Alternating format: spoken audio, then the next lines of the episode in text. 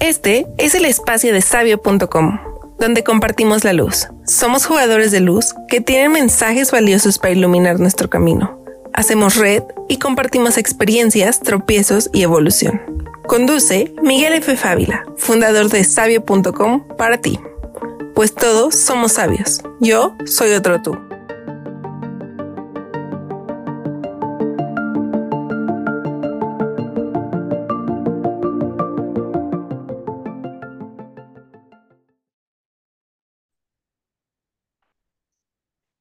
Tal? ¿Qué tal? Bienvenidos a todos, bienvenidos a, a, a, este espacio donde nos encargamos de dar, difundir la luz de los guerreros de, de, este, de este planeta, de este mundo.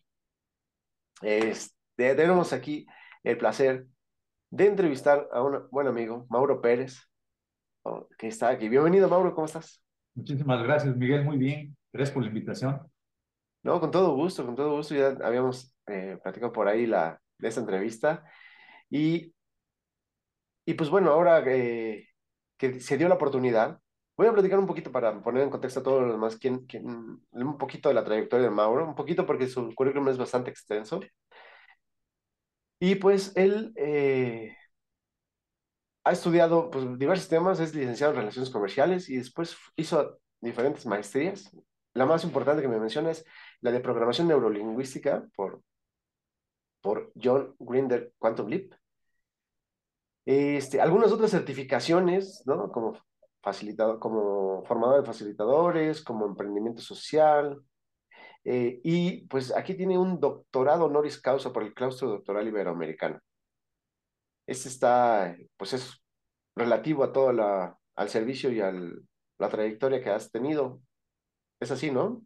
Así es algo que tiene que ver mucho con la cultura de la honra, que cómo hace falta en México. de la honra. ¿Es en qué año fue, Mauro? Eso fue en el 2017. Perfecto. me lo entregaron. Ha escrito tres eh, libros. En 2014, Elige tu destino. 2017, Creados para ganar, programados para perder. Pues el título es bastante interesante. Y últimamente, eh, Mil días para ser feliz y disfrutar la vida, de 2019. Y pues bueno, es empresario, eh, consultor, ¿no? Representa eh, speakers o conferencistas internacionales como Nick Bujicic o Bujicic. Este, y actualmente director eh, ejecutivo de la Federación Nacional de Asociaciones de Egresados de la Universidad de Chapingo, ¿no? Y rector de clase doctoral. Está padrísimo este, este abanico de, de, de saber tu, en tu trayectoria. Y pues me gustaría empezar un poquito, eh, ¿qué es lo que te motiva a, aprender tanto y de diversos eh, aspectos? Fíjate que es, es, bien curioso porque quien me conoció en la escuela, pues no hubieran pensado que yo me hubiera puesto a estudiar en serio, ¿no? Porque la verdad es que eh, esto de la programación neurolingüística lo aprendí después, pero es algo que, que siempre hacemos, ¿no? Sin conocer las cosas, siempre hacemos, estamos programados. Entonces yo estaba, yo estaba en mi mente programado que yo tenía que tener una carrera como algo así de un requisito, ¿no? Porque mi papá era este, ingeniero, entonces yo tengo que tener de menos una licenciatura.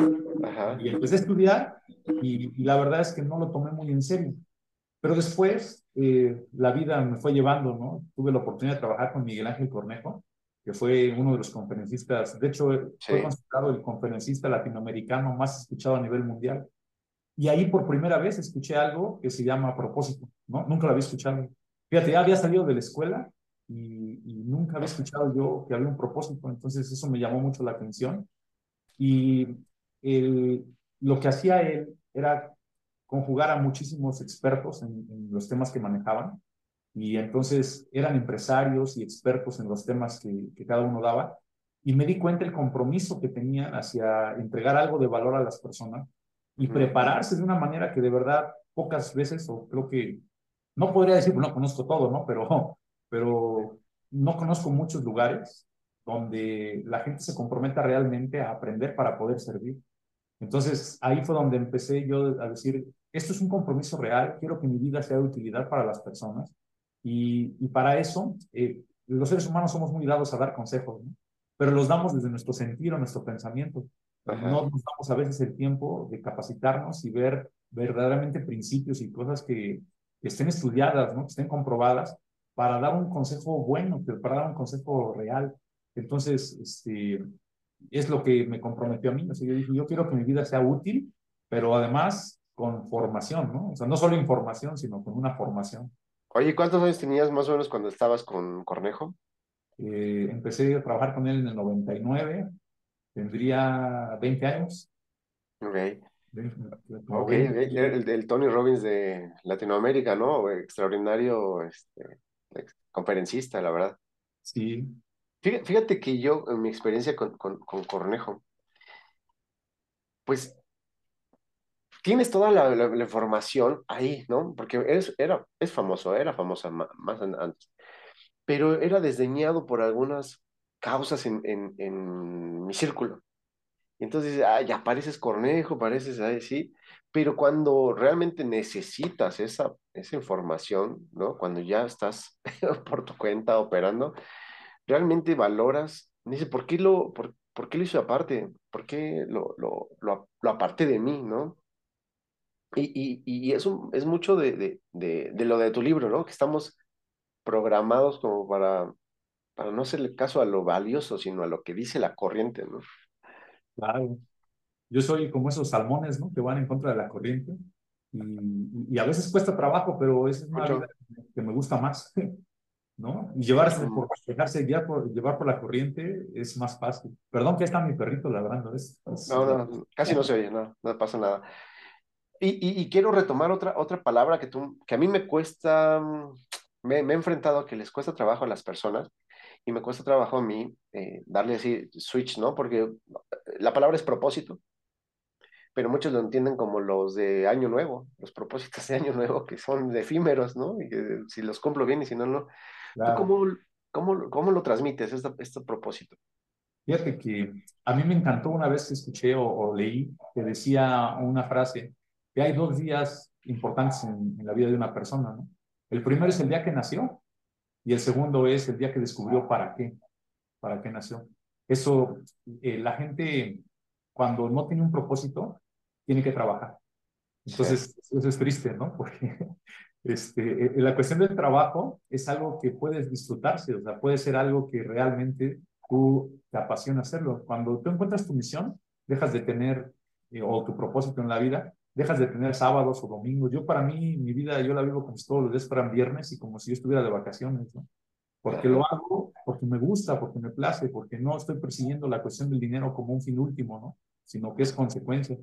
Y, esto de, tener un propósito es algo que verdaderamente te, te, da una dirección hacia dónde caminar y las cosas empiezan a confabular a tu favor. Este, el universo mismo, así decía Cornejo, ¿no? Confabula a tu favor cuando tú sabes hacia dónde tienes que ir, hacia dónde, hacia dónde quieres llegar. Y este, le preguntaba, ¿no? En, la, en el libro este de Alice en el País de las Maravillas, este, ah, creo que le preguntaba al gato, ¿no? Dice, voy bien. Y, y dice, ¿a dónde vas?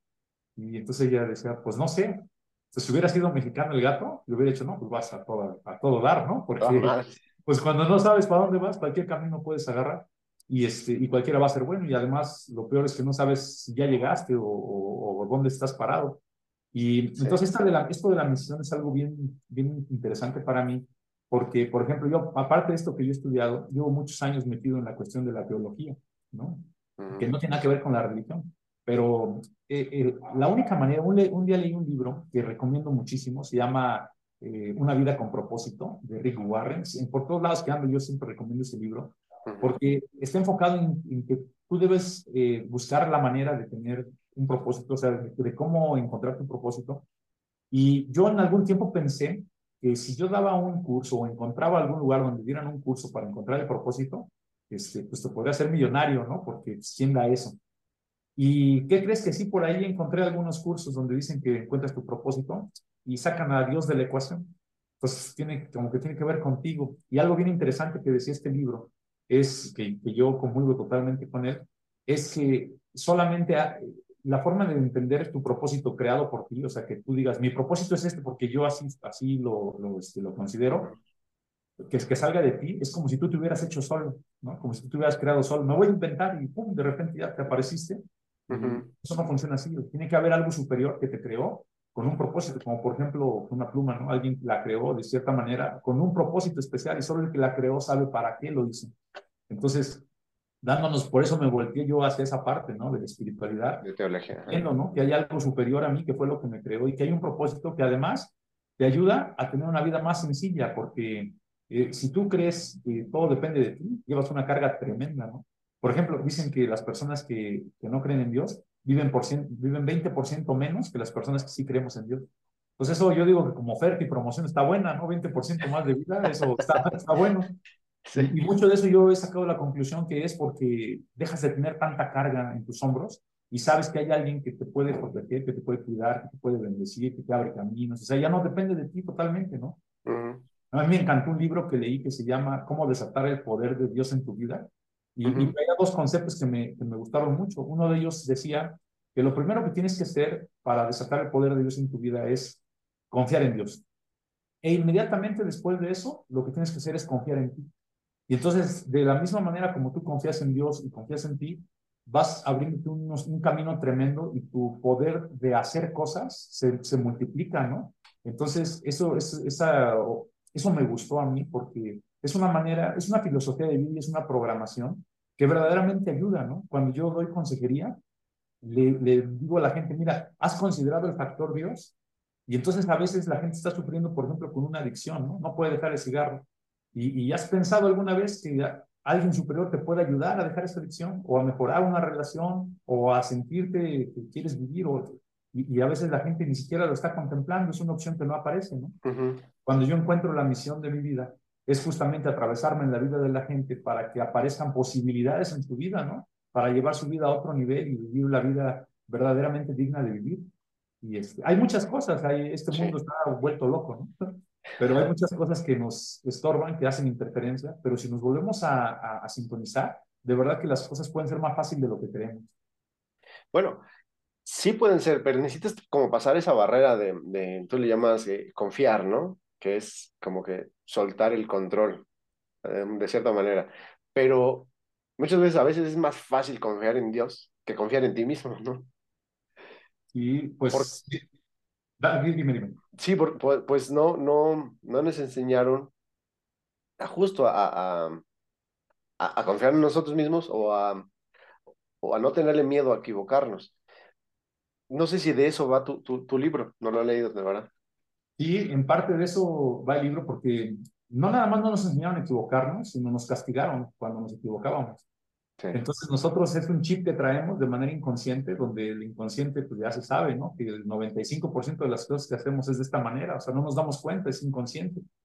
Y entonces, eh, al momento que tú haces algo que crees que está mal, en automático el chip que traemos es necesitamos un castigo, ¿no?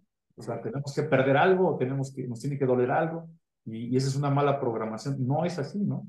Eh, la, la, confianza justamente tiene que ver con la fe, ¿no? Es, de ahí viene, ¿no? Con fe, confianza. Y, y, esa fe, pues a mí me gusta lo que dice la Biblia, el, el, libro de la Biblia, bueno, los libros que vienen en la Biblia me encantan porque hay sabiduría pura en ellos. Entonces, por ejemplo, la definición que da, eh, dice ahí que la fe es la certeza de lo que se espera y la convicción de lo que no se ve, ¿no? O sea, estar convencido que las cosas son así y tener la certeza de que eso que esperas va a suceder.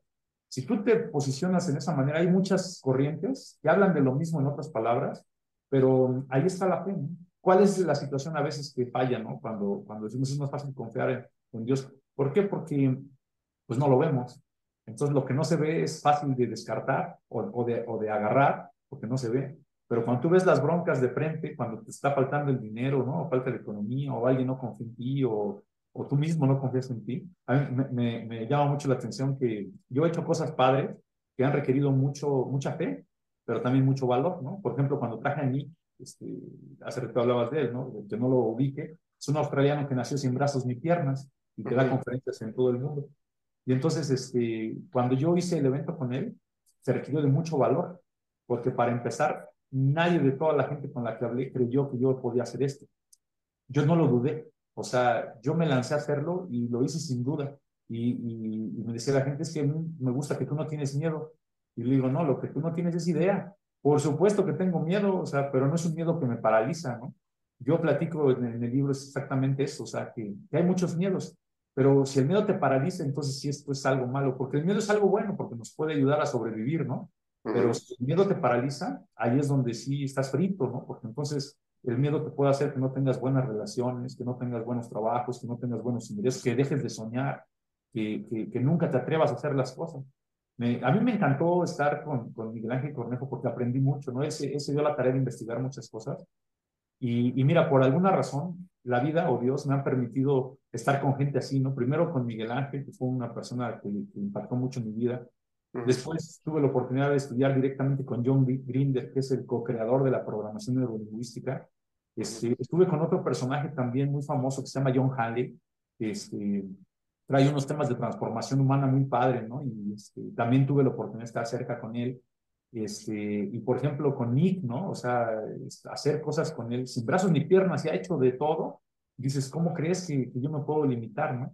Por alguna razón, ¿no? Me ha tocado estar con esos tipos de personas y, por ejemplo, parte de mi, de mi visión y de mi misión es que yo quiero seguir trayendo gente de alto impacto para atravesarme en la vida de las personas a través de mi trabajo, no forzosamente que me escuchen a mí, sino que a través de mi trabajo sean bendecidas con la información que puede traer otra persona. Por ejemplo, dentro de la gente que traigo yo en mi mente, quiero traer a Will Smith, que aún a pesar de lo que pasó en los Oscars y ese rollo, este, sigue siendo una persona súper este, triunfadora, ¿no? Y ha, ha, logrado cosas tremendas, que escuchar lo que él ha hecho y ahora yo creo que también centrarse en las cosas que no le han funcionado, porque a veces la gente se enfoca en las partes, en la parte padre, que es lo que se ve.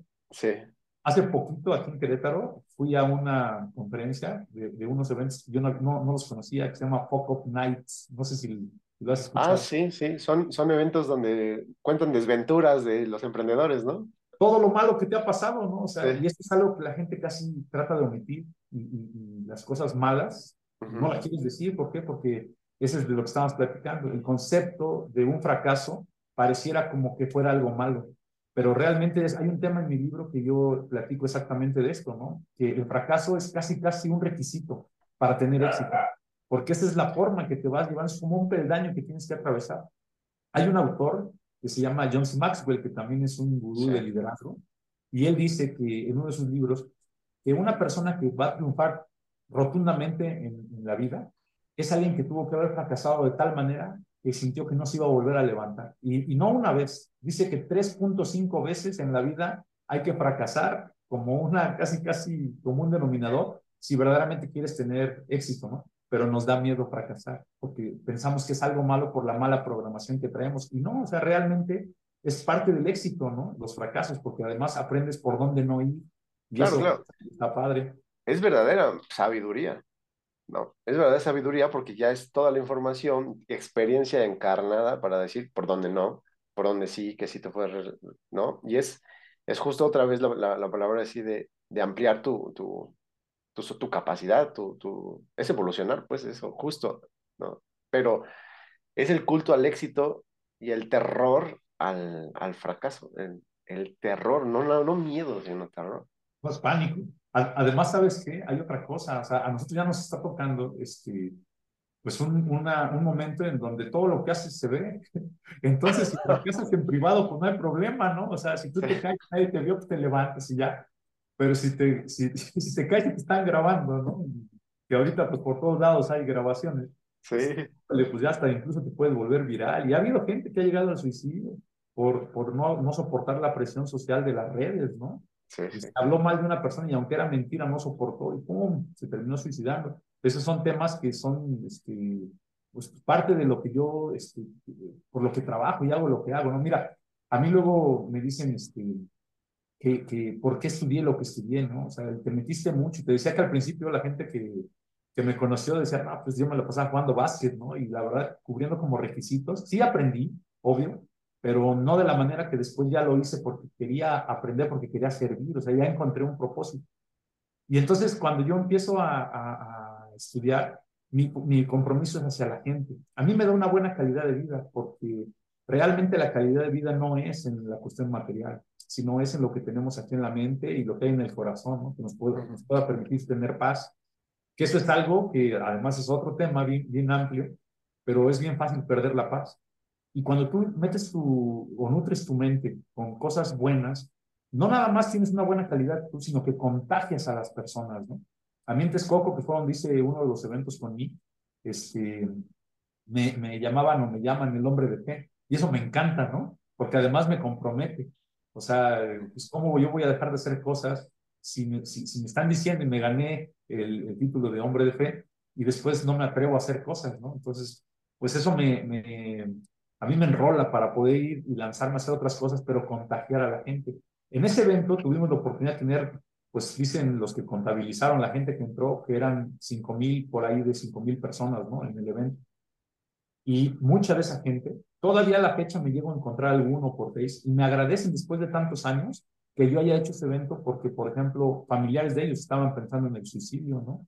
Gente que estaba bien tronada y que al escuchar, por ejemplo, la vida de mí, que él también platica que se quiso suicidar a los 8 o 9 años y que pensó que no iba a poder hacer cosas importantes en su vida y ve el, personaje que soy, ¿no? Es uno de los 10 motivadores más grandes en el mundo.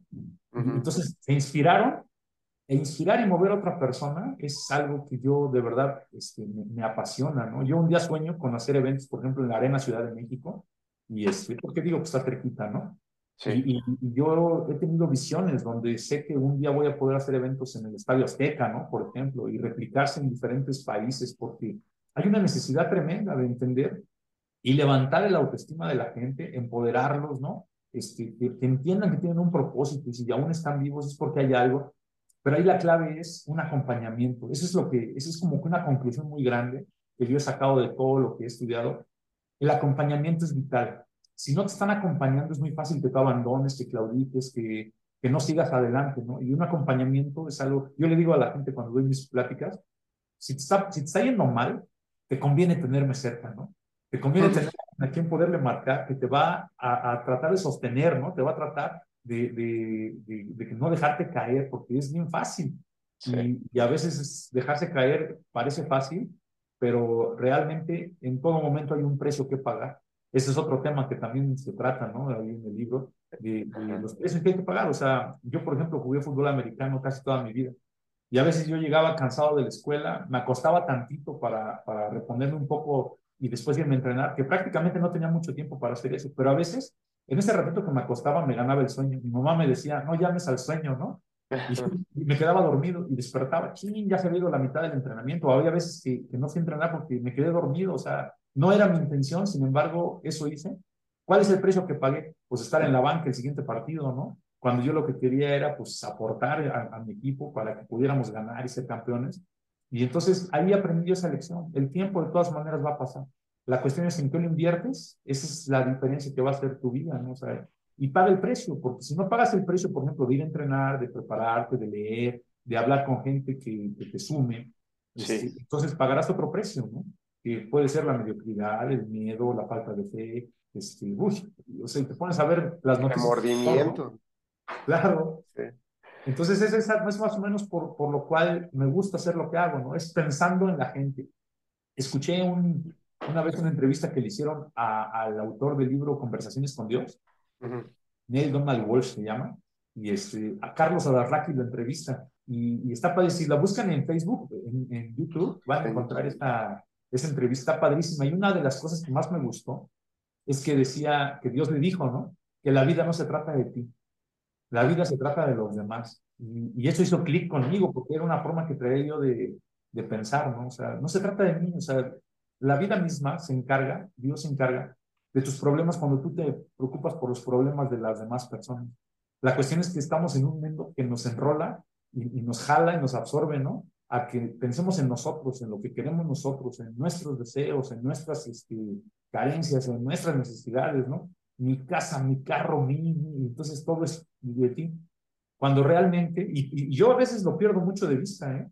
Cuando pienso en mí, me olvido de otras personas, entonces no me va tan bien. Pero cuando me olvido de mí, me preocupo por los demás, ¿qué crees que pareciera magia, no? Las cosas solitas llegan a mi vida. Y eso es, eso es de lo padre. Yo creo, yo creo que debe, debe, debe ¿no? O, eh, ahora sí ocupo la palabra debe, que un equilibrio, ¿no? Porque tampoco, o sea, eh, darse, desbordarse por los demás y, y, olvidarse de uno también trae su, sus consecuencias, sus costos. ¿No? Claro, eh, hay, hay un marco de referencia, ¿no? O sea, no, te olvidas de ti, pues valiste gorro, ¿no? O sea, hay, hay que aplicar lo que se llama la regla del 111, ¿no? Primero uno, después uno y al último uno. O sea, si tú no estás bien, las cosas no van a funcionar. O sea, obviamente tú requieres estar completo, ¿no? O sea, prepararte, capacitarte, leer, algo así. Pero el concepto que yo me refiero es hacia tu, tu prioridad, que sea realmente la misión de tu vida. Porque en automático las demás cosas a las puertas se abren. Por ejemplo, fíjate, un día tomé un curso, ¿no? Un entrenamiento que duró 100 días. Y, entonces entendí que yo tenía mucho para dar y que lo que yo estaba haciendo me estaba tal vez reservando cosas para mí que podía ayudarle a la gente que a mí no me costaba nada. Entonces me ocurrió hacer unos audios. Y dije, voy a hacer un audio todos los días donde le voy a, grabar a las personas este, pues, pensamientos positivos, alguna enseñanza, cosas así cortitas, porque ya sabes que la gente también no la tienes mucho tiempo enfocada en algo. Y, este, y entonces grabé el primer audio y dije, a partir de mañana voy a grabar un audio para que la gente que quiera escuchar esto este, le pueda ayudar con el día. Algunos amigos, eh, me decía una amiga que ya falleció, me decía Mauro Esquinca, ¿no? Porque empecé a hacer cosas así que, que pues, era para impactar a las personas. Y, este, y cuando yo hago eso, solamente hablé de mi intención, de lo que iba a hacer. Bueno, ese día, Miguel, no sabes la cantidad de bendiciones que recibí de las personas que recibieron mi audio. Todavía yo no, no les había dado nada. O sea, yo apenas estaba diciéndoles lo que pensaba hacer, grabarles cosas todos los días. Lo hice durante dos años, todos los días. Fue, fue, una locura. Yo durante el día me buscaba un espacio y ya les, me, ponía a grabar en mi teléfono. Mm. Hoy les quiero platicar de esto. Pum, y ya les decía cualquier cosa. Imagínate todos los días, o sea, fueron pues dos años donde este, fue un compromiso que yo hice. Pero lo que te estaba platicando y lo padre fue que cuando yo me preocupé por entregar algo hacia la demás gente, todavía no empezaba y la gente bendijo mi vida y me empezó a decir un montón de cosas bien padres a mí, bendiciéndome. Y, o sea, lo que yo quería generar con ellos, yo fui el primero que lo recibí, sin haber hecho todavía nada más que decir que iba a hacer algo, ¿no? Entonces esa parte me encantó y es, es ahí donde yo, pues me doy cuenta, ¿no? Que, que verdaderamente eh, Dios no se queda con nada, ¿no? O sea, no le podemos ganar en la generosidad a Dios. Claro, y, y nos toca ser un poco o mucho generosos, ¿no? De, de, nuestros talentos hacia los demás. Quiero, quiero rescatar una palabra que, que, que dijiste, que es el acompañamiento. Este, ¿por qué lo, lo rescato? Porque yo en, en, en mi libro, en eh, este de Psicología del Dinero, este amigo del dinero en siete pasos, muestro lo que es el círculo de influencia, el círculo de, de, el que el, tú has llegado, ¿no? En el cual o, es el que es como la corriente principal por la cual te lleva. Que justo con eso empezamos nuestro, nuestro video, ¿no? Y tú dices, es vital el acompañamiento. Platícanos un poco más de, de, del tipo de acompañamiento que haces, el tipo de acompañamiento que, que, que, recomiendas para las personas que no te tienen cerca y cómo podrían mejorar su, este acompañamiento. Claro, fíjate que una vez escuché hablar acerca de que uno tiene que hacer eh, dietas, ¿no? Pero no solamente dietas de alimentos. Hay dieta de, de, alimentos, dieta de información y dieta de personas. O sea, te voy a contestar con lo contrario, ¿no? En principio inverso. Este, hay personas que debes de cortar de plano, aunque sean familiares tuyos, la cercanía y el trato para que no influencien tu forma de pensar, que te llenen de miedo o, o, o cosas negativas, ¿no? Hay, hay gente que es malvibrosa, hay gente que son cronófagos, ¿no? Gente que te quita el tiempo, hay otros sí. que te quitan la energía, hay otros que te quitan la paz, o sea, entonces, eh, hacer una dieta de personas es sano. No significa que, que, te vas a hacer inalcanzable, ¿no? Simplemente cuidar tu bienestar para poder también tú servir a otros. Este, después, pues la dieta de alimentos, porque pues sí, yo hace poquito tiempo pesaba 117 kilos, ¿no? Entonces, este, necesitaba también meterle un poquito a mi, a mi salud y este, pues ahí es, es otra dieta. Y la dieta de información, ¿no? Porque hay tanta información que ya no sabes si es bueno o es malo, ¿no? Te comas alfalfa porque no sé qué. Ah, no, la alfalfa resulta que es no sé qué. Y entonces terminas pensando en cosas así. Este, esto que te decía yo del acompañamiento, yo lo, lo aprendí primero dejándome de juntar yo, yo le seguí el paso a, a, a, Chapulín Colorado, ¿no? Síganme los buenos, decía, ¿no? Entonces, sí. yo siempre quise seguir a, a, los buenos, gente que sepa más que yo, a la cual le pueda yo aprender y que a la cual pueda yo en algún momento de necesidad recurrir para que me dé un buen consejo, ¿no? Entonces yo, por ejemplo, pues tengo un, un pastor, tengo un coach, tengo este, amigos terapeutas, que cuando yo quiero platicar de cosas que son verdaderamente importantes en mi vida, son esos expertos a los que recurro y siempre están ahí, ¿no? Y gracias a Dios son amigos, o sea, no nada más es como, como que yo fuera un cliente, es gente que se interesó genuinamente en mí. Así, para, de esa manera para mí fue fácil, siguiendo, cuando tú ves las cosas, ves un ejemplo, es más fácil seguirlo, ¿no? Entonces hubo personas que estuvieron para mí y que cualquier, a la fecha, ¿eh? yo ya sé que te platico, tengo más de 20 años haciéndolo, y cuando yo voy a tomar una decisión de algo, lo primero que hago es recurrir a mis papás, esos son los, los primeros, ¿no? A los que a veces mi, mi papá, mi mamá se pueden descalificar, ¿no? Y decir, no, hombre, pues yo, ¿qué te voy a enseñar? No, pues, ¿cómo no? Pues si tú eres este, la persona que me, que me puso el chip de inicio para saber lo que yo podía hacer, aunque tú tal vez eh, tenías miedo, ¿no? O sea, a lo mejor tú tenías miedo, pero hiciste un buen trabajo en mí. Entonces, siempre les pregunto a ellos, ¿por qué son mis padres? Es un principio, ¿no? Honrar a nuestros padres. Y aparte, otro principio es que en el mucho consejo está la sabiduría. Y después platico, ¿no? Por ejemplo, con un pastor o con un este, terapeuta o con un coach y le digo, quiero hacer tal cosa, o sea, ¿cómo ves tú esto? Y, pido opinión y entonces de ahí es donde yo tomo las mejores decisiones. Y a veces me me equivoco tremendamente, pero tomé decisiones, tomé acción y, y no lo hice nada más por lo que yo pensaba. Y ahí fue donde me di cuenta que me he equivocado menos veces, ¿no? Obviamente, pues hay mucha gente que critica, eso es algo que no nos vamos a poder zafar. Y, y no importa lo que hagas, este, siempre va a haber una crítica, ¿no? Y, sí, claro. es algo que tenemos que estar acostumbrados a que eso es así. Y qué bueno, porque entonces significa que si no te critican, no estás haciendo algo bien, ¿no? Entonces, si viste por ahí alguien, no me acuerdo quién lo decía, que si no te odian, si no tienes a alguien que te odie, es porque algo está haciendo mal, ¿no? Está haciendo mal las cosas. Requieres generar que te odien porque entonces significa que estás moviendo cosas que, están incomodando, que están lastimando, que están... Y quieras que no, este, aunque la gente no lo acepte, hace que su vida de esa persona también se mueva del lugar. Entonces, el acompañamiento para mí es algo que, que, es importante. Yo siempre me brindo, yo mi teléfono se lo doy a todo el mundo, ¿no? Y les digo, si quieren que yo les ayude en algo con gusto, lo único que sí hago es pedirles que la gente que, quiera comprometerse realmente con su vida, no conmigo, sino con su vida, adelante, o sea, que me busque, que me hable, que me platique qué, qué cosa quiere hacer. Hacemos un plan de acción le damos para adelante con todo lo que traigo, incluso yo si hay algo que no sepa, pero conozco, tú me comentabas hace ratito, soy tanatólogo, y yo traigo algunas cuestiones con personas que están trabajando esta cuestión de pérdida y cerrar ciclos. Este, digo, yo no soy experto en eso, yo tengo nociones, pero yo te conozco a ti, ¿sabes qué? Lo siguiente que hago, le digo, ahora platica con Miguel. Y ese acompañamiento lo que hace es que la gente vaya de alguna manera más segura, ¿no? Y, y, y que pueda adquirirlo esto como un hábito. Si lo haces como un hábito, después ya es algo que va a ser normal en ti y vas a ir teniendo diferentes alcances en tu vida y vas teniendo diferentes este, logros y vas haciendo, el nivel de conquista, así es como lo, decía un libro, el nivel de conquista de tu vida va a ser muy superior. Entonces así es como yo enfoco esto del acompañamiento, ¿no? Porque puede haber coaching, puede haber este, terapias, puede haber un montón de cosas, pero si no hay un acompañamiento, te es más complicado y a veces ahí es donde la gente claudica, ¿no? Ahí es donde la gente se da por vencido.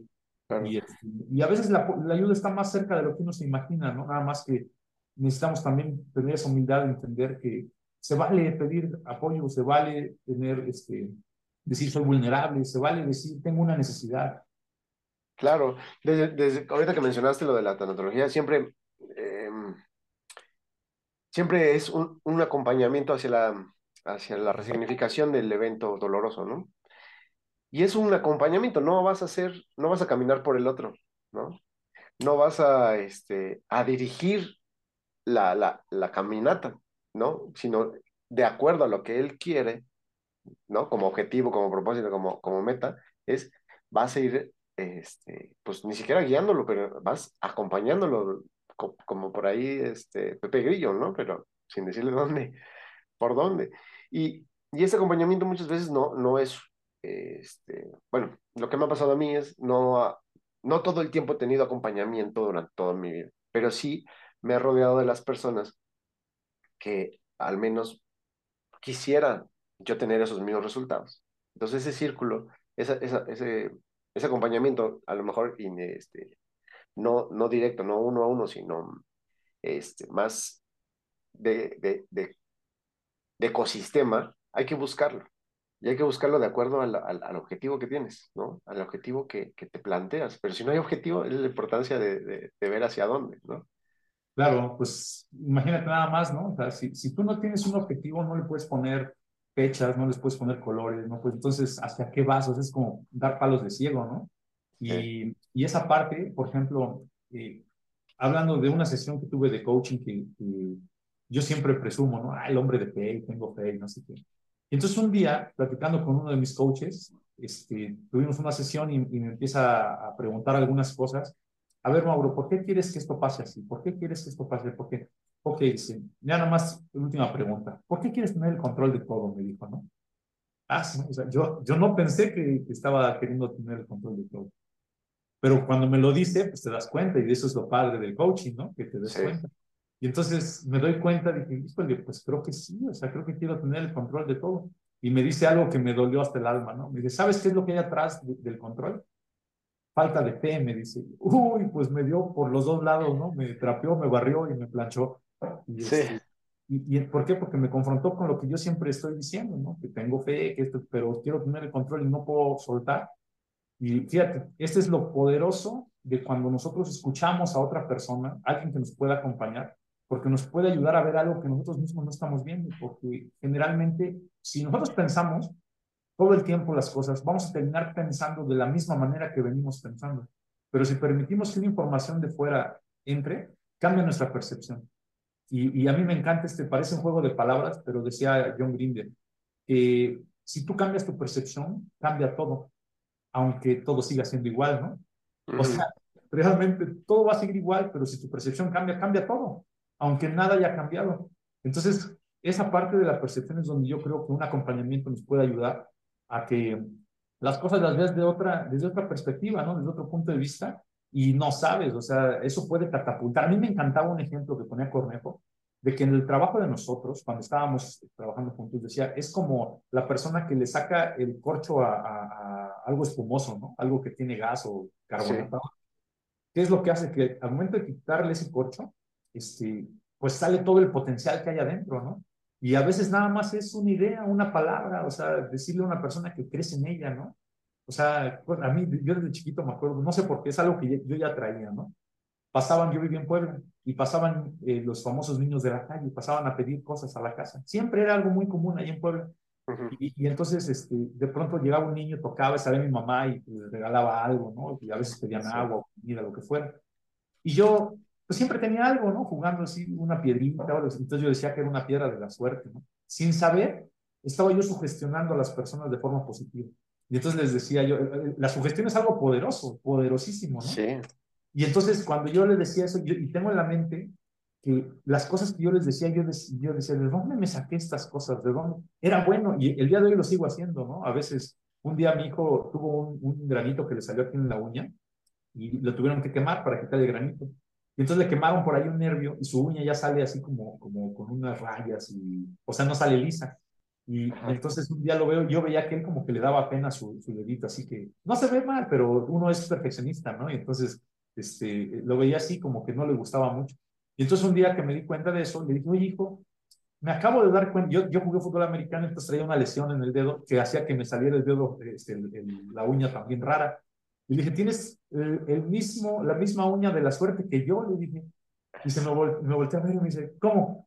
Le dije, pues no había visto que tu uña es la uña de la suerte. Es, las, las, personas que tienen esto tienen muchísima suerte en la vida y les va bien en todo, ¿no? No, hombre, pues agarró su dedo así, como diciendo, wow, yo pensé que era algo malo. Eso es cambio de percepción, ¿no? Eso es algo que, que, la gente perciba diferente las cosas. Y, y, pues bueno, sabemos que realmente la uña, es, yo te dije, ¿por qué? ¿No? Se le quemaron ahí pero el significado de eso que él tenía claro. cambió por completo. Es una resignificación de la vida. Es una resignificación y eso es padrísimo. Y si eso se hace, imagínate que lo hagan conmigo cada vez que alguien este, me vea eh, arrastrando la cobija. No, hombre, pues si oye, pues si soy aquel, ¿no? Y creérmela que me la merezco, que, que sí puedo, que soy, que soy aquel, ¿no? Dijera la canción. Este, híjole, qué, qué, padre. Y si eso lo pido para mí, por supuesto que sé que es una necesidad que también la gente tiene, ¿no? Que podamos servir y apoyar para que la gente sea ese, ser humano maravilloso que es, que a veces no nos lo dicen y se nos puede olvidar. Claro, se nos olvida. muy seguido, ¿no? Por toda la, cómo está configurado el juego, ¿no? Pero, este, pero mencionan siempre, bueno, que, que, que, te fuiste por la teosofía, teología, y al principio estábamos mencionando que, que había, que era importante la, la diferencia entre espiritualidad y religión. Y por qué es importante tener esa religión en tu vida como un pilar, ¿no? Cuéntanos un poquito tu... tu, claro. Bueno, eh, el trasfondo de, de, donde yo empecé todo esto, pues obviamente vengo de una cultura católica, ¿no? En donde me enseñaron como los principios y las bases, ¿no? De que existe un Dios, que eso es algo que agradezco tremendamente, porque imagínate qué, qué error tan garrafal cometen las, los papás que ni siquiera le presentan a Dios a, a sus hijos, ¿no? Entonces es como si estuvieras solo y suelto. Y entonces eh, yo empiezo a aprender y, y, ¿qué es lo que pasa? Los famosos apegos, ¿no? Yo veía a mi abuelita darle la, el beso a, a, una imagen y entonces yo hacía lo que veía a la gente que amo haciendo eso. Eso es parte de una cultura.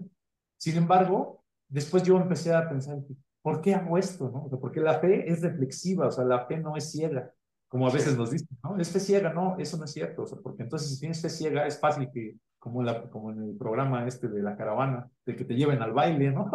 Entonces quise aprender, dije, a ver, ¿qué, qué hay de fondo? O sea, ¿por qué estoy haciendo lo que, lo que estoy haciendo y lo que conocí?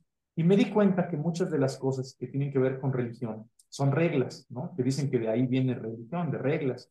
Y, y entonces eh, no se trata de, de, de, que tengas, obviamente hay un marco de referencia que te sirve como una, una forma de vivir, pero después entender por qué haces eso. Y entonces entendí que la espiritualidad es algo completamente distinto a la religión.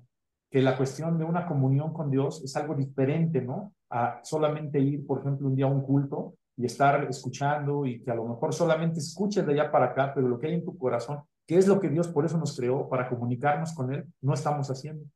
Y entender que mucho de lo que se hace tiene que, que ver y se mueve en el aspecto espiritual y de ahí viene, por ejemplo, una identidad correcta, ¿no? De la parte espiritual. De ahí viene sanidad en la vida de las personas.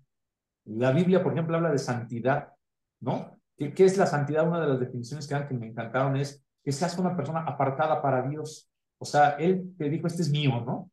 Y dices, oye, qué padre, o sea, Dios dice que soy de Él. Para empezar, hay alguien a quien le agrado, ¿no? Entonces, ¿y, y quién es? Pues el creador de todo.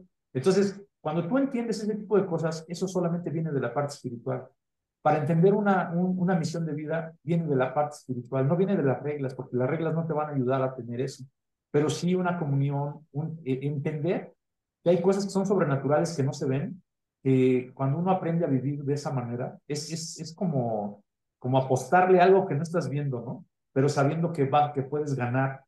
Y entonces esa parte espiritual nos llena. Yo, por ejemplo, cuando estudié lo de programación neurolingüística, hablaban acerca, o sea, ahora sí que muchos caminos te llevan a Roma, dicen, ¿no? Cualquier camino. Este, y, y entonces, en uno de los temas, por ejemplo, inteligencia emocional, se habla de la inteligencia espiritual, ¿no? Este, es parte de lo que, de lo que se trata. Eh, programación neurolingüística, hay una parte que me encantó que se llama niveles lógicos, que yo doy una sesión específica de eso, es para que tú entiendas tu identidad porque tu identidad puede cambiar verdaderamente todo tu, tu, tu, autoconcepto, ¿no? Cómo te comportas, quién eres tú, para qué eres apto, de dónde vienen tus creencias. Y cuando tú tienes esa parte de la identidad, únicamente una identidad correcta va a venir de la parte espiritual. Porque si no, es, es como una pata que le falta, como una mesa que le falta una pata, ¿no? Queda, queda como chueco. Nosotros somos seres que, que no somos hechos de una sola, de un solo elemento, ¿no? Sino que somos cuerpo, mente y espíritu donde el espíritu es a lo último que le ponemos atención, porque como que no se ve, ¿no? Y, y entonces esa parte es donde yo me empecé a meter y empecé a experimentar cosas tremendas, ¿no? O sea, yo he visto milagros porque los he buscado, ¿no? Yo he visto respuesta de parte de Dios a problemas que yo no les encuentro solución y de pronto ¡pum! lo pones en las manos de, de Él y, y, de verdad es, es un milagro. Por ejemplo, los eventos que hice, ¿no? Yo no tenía ni dinero, ni la experiencia para hacer un evento de esa magnitud, no tenía un equipo. O sea, tú dices, pues Mauro, no tenías nada, ¿no? Tenía fe. Y, y eso fue suficiente porque contagié eso para con otras personas. Y imagínate, sin dinero, sin, sin equipo, sin experiencia, sin nada de esas cosas, me lanzo a hacer algo porque tuve la certeza de que no podía fallar. Y entonces cuando yo me lanzo a hacer eso, eh, en el transcurso de que estaba yo armando un curso, el, el, evento, me dicen, oye Mauro, ¿por qué no traemos también a Mazatlán a, a NIT, no?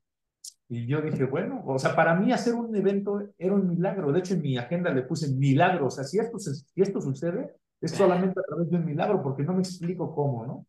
Porque para que te des una idea, yo tenía que dar un anticipo solamente para apartar una fecha en aquel entonces de 100 mil pesos.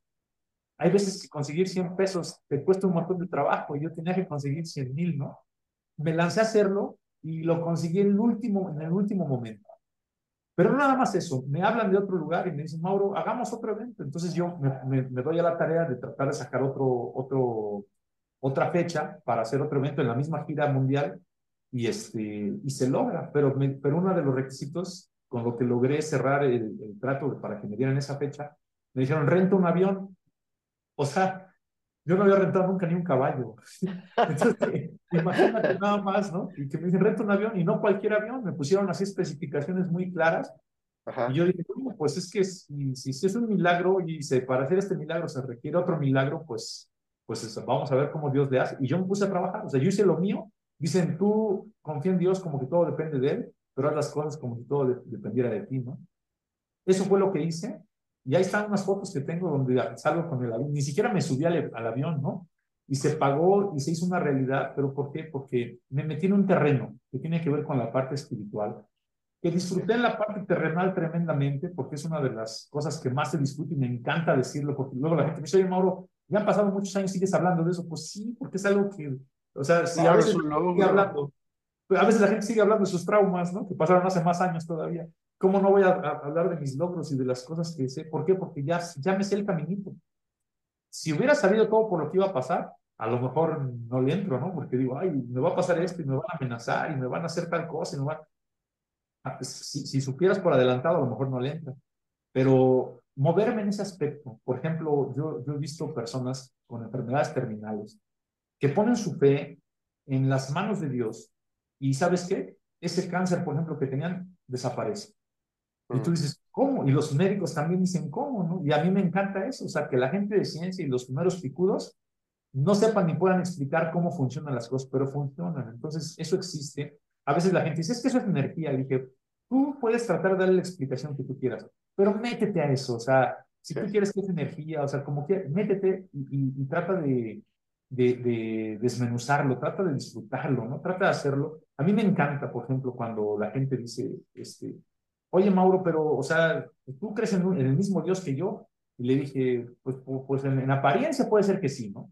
Pero, por ejemplo, yo recuerdo unos, unos versículos donde en la Biblia habla, Dios se presenta y dice, yo soy Dios de Jacob, Dios de Abraham, Dios de Isaac y Dios de Jacob, dice, ¿no? E, era el mismo Dios. ¿Por qué él dice eso, no? Porque Dios es un Dios personal. O sea, el concepto que cada quien tenemos y la forma de verlo puede ser distinto y aparentemente es el mismo Dios, pero no es el mismo. Si tú tienes hijos, así, así es la forma más fácil. Si tú tienes hijos, tú no eres el mismo papá para tu hijo que para tu hija, ¿no? O para el más grande. Eres diferente papá. ¿Por qué? Porque a veces eres el papá que necesita cada uno de ellos. Así Dios con nosotros. Entonces, esa parte es lo que yo le invito siempre a la gente y es un reto que les lanzo, ¿no? Atrévete a, a, conocer esta parte y vas a ver cómo va a ser el Dios personal, el Dios de, de, este, de Miguel, ¿no? El Dios de Mauro, entonces, ¿por qué no es una cuestión de, de, hacer polémica? Es una cuestión de tener una vida de verdad en libertad, porque esto es lo que te trae, ¿no? O sea, es libertad. E, es, es tener Dios en ti, ¿no? O sea, es unir el cielo con la tierra, o sea, es, es, es tener eso. De hecho, eso es inspiración, ¿no? El Dios dentro de ti, in, espíritu, ¿no? O la espiritualidad que es, este, pues estar ahí en lo, en lo sutil, ¿no? En, en, en, lo, en lo que da vida, ¿no? Fíjate que leí hace poquito, no recuerdo el libro, pero leí acerca, creo que era el de, el de este, ay, se me fue el nombre ahorita, eh, que, que, decía, decía en una parte de la inspiración, ¿no? Que inspiración tiene que ver con espíritu. Y es cuando se conecta, cuando tú te sientes inspirado, te sientes inspirado es porque tú este, estás teniendo una conexión en tu espíritu con el espíritu divino, ¿no? Y se te vienen ideas, se te vienen cosas bien padres, y lo, lo que me gustó de ese libro, Piense y hágase rico, se llama el libro, Napoleón Hill, ¿no? Entonces, es lo, es, lo maravilloso del cerebro, lo dejas ahí funcionando y al ratito ya te viene la respuesta, ¿no? Entonces creo que fue ese libro en donde leí esa parte que decía este, que, la inspiración es justamente cuando te conectas, tu espíritu se conecta con el espíritu y a veces hasta se siente, ¿no? O sea, lo sientes. Te sientes hinchado, sí, te sientes. Sí, o sea, y te sientes así con energía, con, con o sea, las, las estas este, maripositas en el estómago. Ajá, sí. Y, pero son cosas que son grandes, como hace ratito lo que te platicaba, ¿no? Hacer eventos que, que no nada más así, digo, un evento de 5 mil personas no es pequeño, ¿no? pero yo eso lo veo pequeño a comparación de, de, un, de una arena Ciudad de México o de un estadio Azteca. Y, y, si, te, si te acuerdas que te dije, no nomás te dije hacer algo en el estadio Azteca, sino replicar esto en otros estadios, en otros, en otros, en otros este, países, ¿no? Y he platicado con gente que tiene esos, esas relaciones, esos contactos para hacer esto, este, tipo de cosas. Primero lo quiero hacer en México porque yo entiendo perfectamente que, que, un árbol da su fruto donde está sembrado, ¿no? Yo estoy en México. Entonces mi fruto lo voy a dar aquí porque aquí estoy. Y después ya se repartirán frutos por otros lados. Pero, pero esa parte de los sueños y de la inspiración es creer que si tú tienes un sueño grande es porque lo puedes hacer, o sea, lo puedes hacer realidad. ¿Por qué podrías no hacerlo realidad? Porque te dé miedo, porque te paralices, porque no te la creas, ¿no? Porque no le creas a Dios. Pues está bien, no, no lo crees, pues créele a Dios y vas a ver la diferencia, ¿no? Porque Dios es experto en abrir esas puertas que uno humanamente no puedes abrir. Yo la verdad la única explicación que doy para poder tener éxito, hace muchísimos años vi una película con Danny DeVito que se llamó El, secreto de mi éxito. Lo leí cuando lo, la vi la película cuando estaba yo en la prepa. Y, la película trataba de que la persona que tuvo éxito creyó en Dios y creyó en Jesús. Yo en la prepa, imagínate, o sea, yo decía, hombre, pues que esa película está totalmente sacada de onda.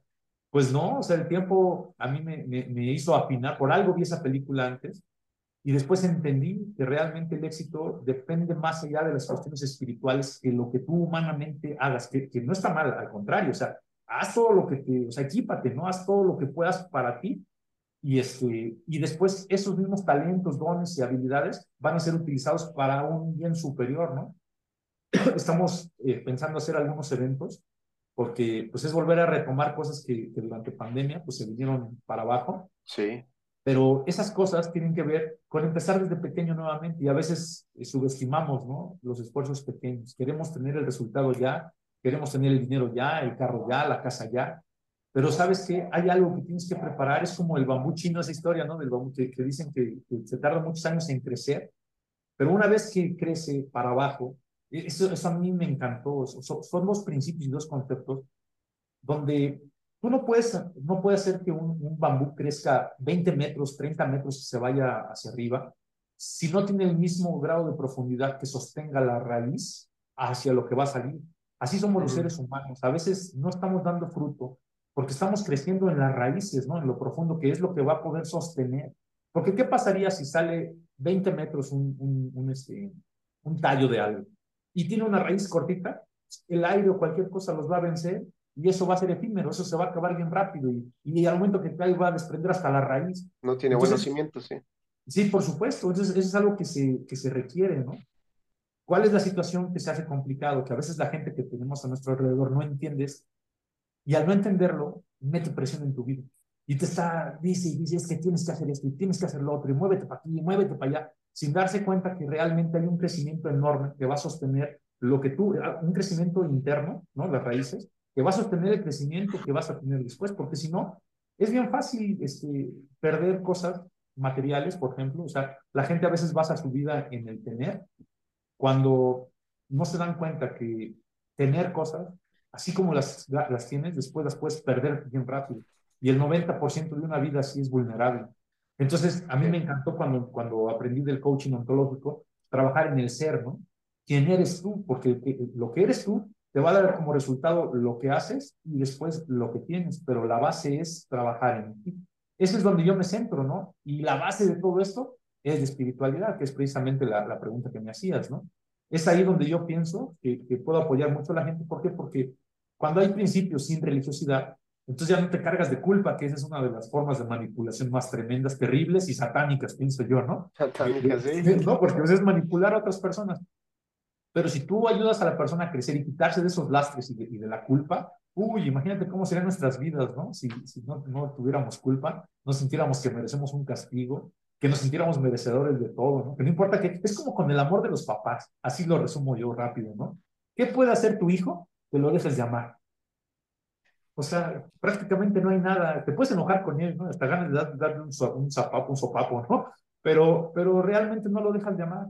Imagínate sentir ese amor, que no importa lo que hagas y que tienes incluso el derecho y, toda la posibilidad de equivocarte y no pasa nada. Y es más, la parte más padre que, en la relación de, del Dios de Mauro, ¿no?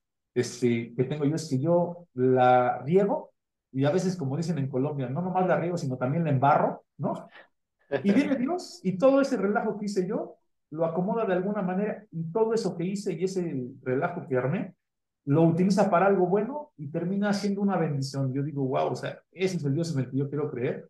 Y entonces voy con confianza de que si la riego, es que si me equivoco, pues Él la compone porque pues quién mejor que él, ¿no? Claro. Sí, es, es, es por algo, ¿no? Es por algo. Oye, y la última palabra, el último concepto que quiero atender, bueno, no que no sea la última, pero que, que, me gustaría, es el honor que mencionamos en, el principio, ¿no? El, el, el honorar, el, el, honrar. honrar, ¿no? Cuéntame un poquito, bueno, primero, ¿por, qué te dieron el, el, doctorado honoris causa? ¿Y qué significa para ti el, el, el honrar, el honor? Fíjate que eso fue una situación que pienso que nuevamente es, es una respuesta de parte de Dios. Nosotros, aunque no hablemos, Dios conoce nuestros pensamientos y sabe lo que hay en el fondo de nuestro corazón, nuestros anhelos, nuestros deseos. De pronto yo, por lo que hago, eh, se me exige, ¿no? No se me pide siquiera, se me exige perfección que yo no me equivoque, que yo no sienta mal, que yo no me enoje, que yo no duda. O sea, eso ni Superman, ¿no? O sea, yo soy un ser humano, ¿no? Que tengo un montón de, de virtudes, pero también tengo un montón de, de fallas.